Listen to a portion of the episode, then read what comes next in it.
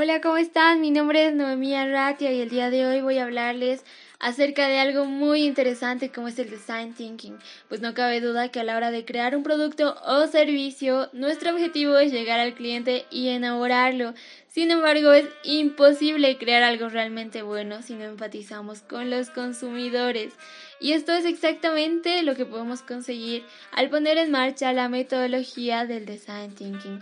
Ahora bien, ¿qué es el design thinking? Pues en ocasiones veremos que se define como una metodología. Sin embargo, es mucho más que eso. Es una forma de pensar aplicada a una metodología de trabajo. El objetivo es encontrar soluciones a los problemas de los clientes. Para ello se centra en conocerlos en profundidad. Sin embargo, no siempre lo que el cliente busca es lo que realmente necesita para solucionar su problema. Por ese motivo, la metodología del design thinking pretende identificar las necesidades reales de cada cliente para ofrecerle la mejor solución. El centro de cualquier dinámica del design thinking es el cliente. Pero bien, ¿Cómo podemos hacer esta dinámica del design thinking? Pues se estructura en cinco fases, ¿no? Y es muy fundamental que la persona que la va a realizar deje que el grupo exponga libremente todas sus ideas y se limite a escucharlas sin condicionarlas y sin dar su opinión. Su función principal es medir los tiempos y crear un buen clima de trabajo. Las fases del design thinking, bueno, son cinco y les voy a hablar ahora sí brevemente de cada una de ellas, ¿no? La primera es empatizar y es ponernos en los zapatos de nuestros clientes y no solo a través del análisis de datos, ¿no? Como la edad, el sexo, la ubicación y otros. También es buscar a profundidad la forma de pensar y actuar de los clientes. Para ello se recurren a entrevistas personales, encuestas, focus group, entre otros, ¿no? Y es muy importante poner énfasis en esta primera fase, ya que si no la conocemos bien, si no conocemos bien a nuestro cliente, pues nos será imposible identificar sus necesidades. Ahora bien, la segunda eh, fase de este proyecto, pues de esta metodología es la de definir.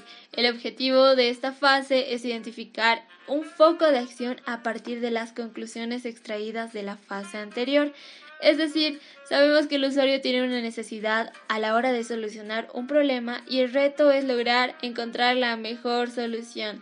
Es esencial definir correctamente el foco de acción. Si no lo identificamos de forma adecuada, es imposible llegar a encontrar la solución ideal. Para evitar errores, es importante asegurarnos de que la información recopilada en la primera fase es suficiente como para poder identificar el problema o problemas de los clientes.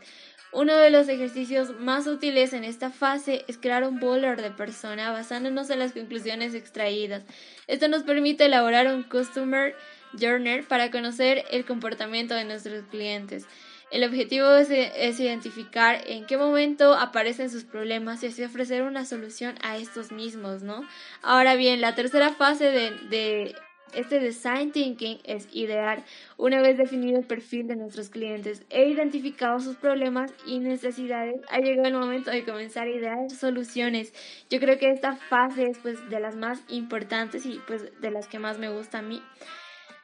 Este será el objetivo pues a seguir en esta fase de la, de la dinámica del design thinking pues es idear, ¿no? Y acá nos hacemos la pregunta, ¿Cómo podemos solucionar el problema que está teniendo nuestro cliente? Para encontrar la solución que mejor se adapte a las necesidades, podemos utilizar varias técnicas. Una de las más populares por su eficacia es la de brainstorming. Como su propio nombre lo indica, pues trata de una tormenta de ideas y lo ideal, y lo ideal pues es generar el mayor número de ideas, ¿no? En este proceso no hay ideas locas, no hay ideas tontas, no hay ideas que pues estén mal, todas son válidas. Un proceso de brainstorming eh, debe ser ameno y divertido. Esto hace que los participantes se sientan cómodos y no olviden que pues se trata de un proceso creativo, ¿no? Es importante fomentar la participación con la ayuda del facilitador. Ahora bien, la cuarta fase es prototipar. Ahora que ya tenemos la batería llena de ideas que pues nos ayudan a solucionar el problema inicial, es necesario materializarlas. El prototipo nos ofrece una gran ventaja que es crear una versión reducida del producto aplicando ideas extraídas de las fases anteriores, ¿no?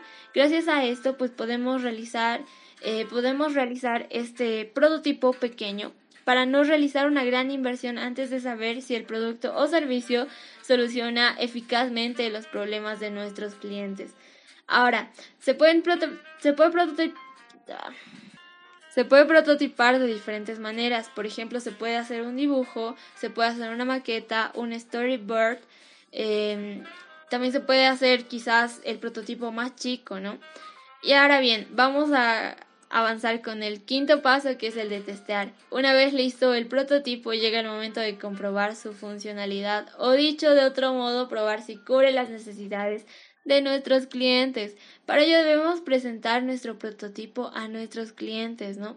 Y ellos serán los que nos den las claves para saber si nuestro producto cubre o no con sus necesidades. Lo más importante de esta última fase es escuchar y tomar nota para que pues podamos corregir, ¿no? Nunca demos nada por hecho, nunca pensemos que un producto es bueno sin demostrar que verdaderamente lo es. No olvidemos que si al cliente no le gusta nuestro producto y no soluciona su problema, la idea no es buena, aunque pues a nosotros nos encante, ¿no?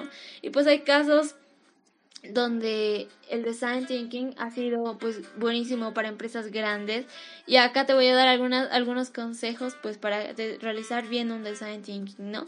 A la hora de ponernos eh, en marcha, un requisito fundamental es tener mente abierta, todo lo que nos pueda decir nuestro consumidor, nuestro cliente y poder tomar nota, ¿no? Y como ya lo hemos dicho, el objetivo de las dinámicas es buscar la mejor solución a un problema poniéndonos en los zapatos de nuestros clientes. Muchas gracias.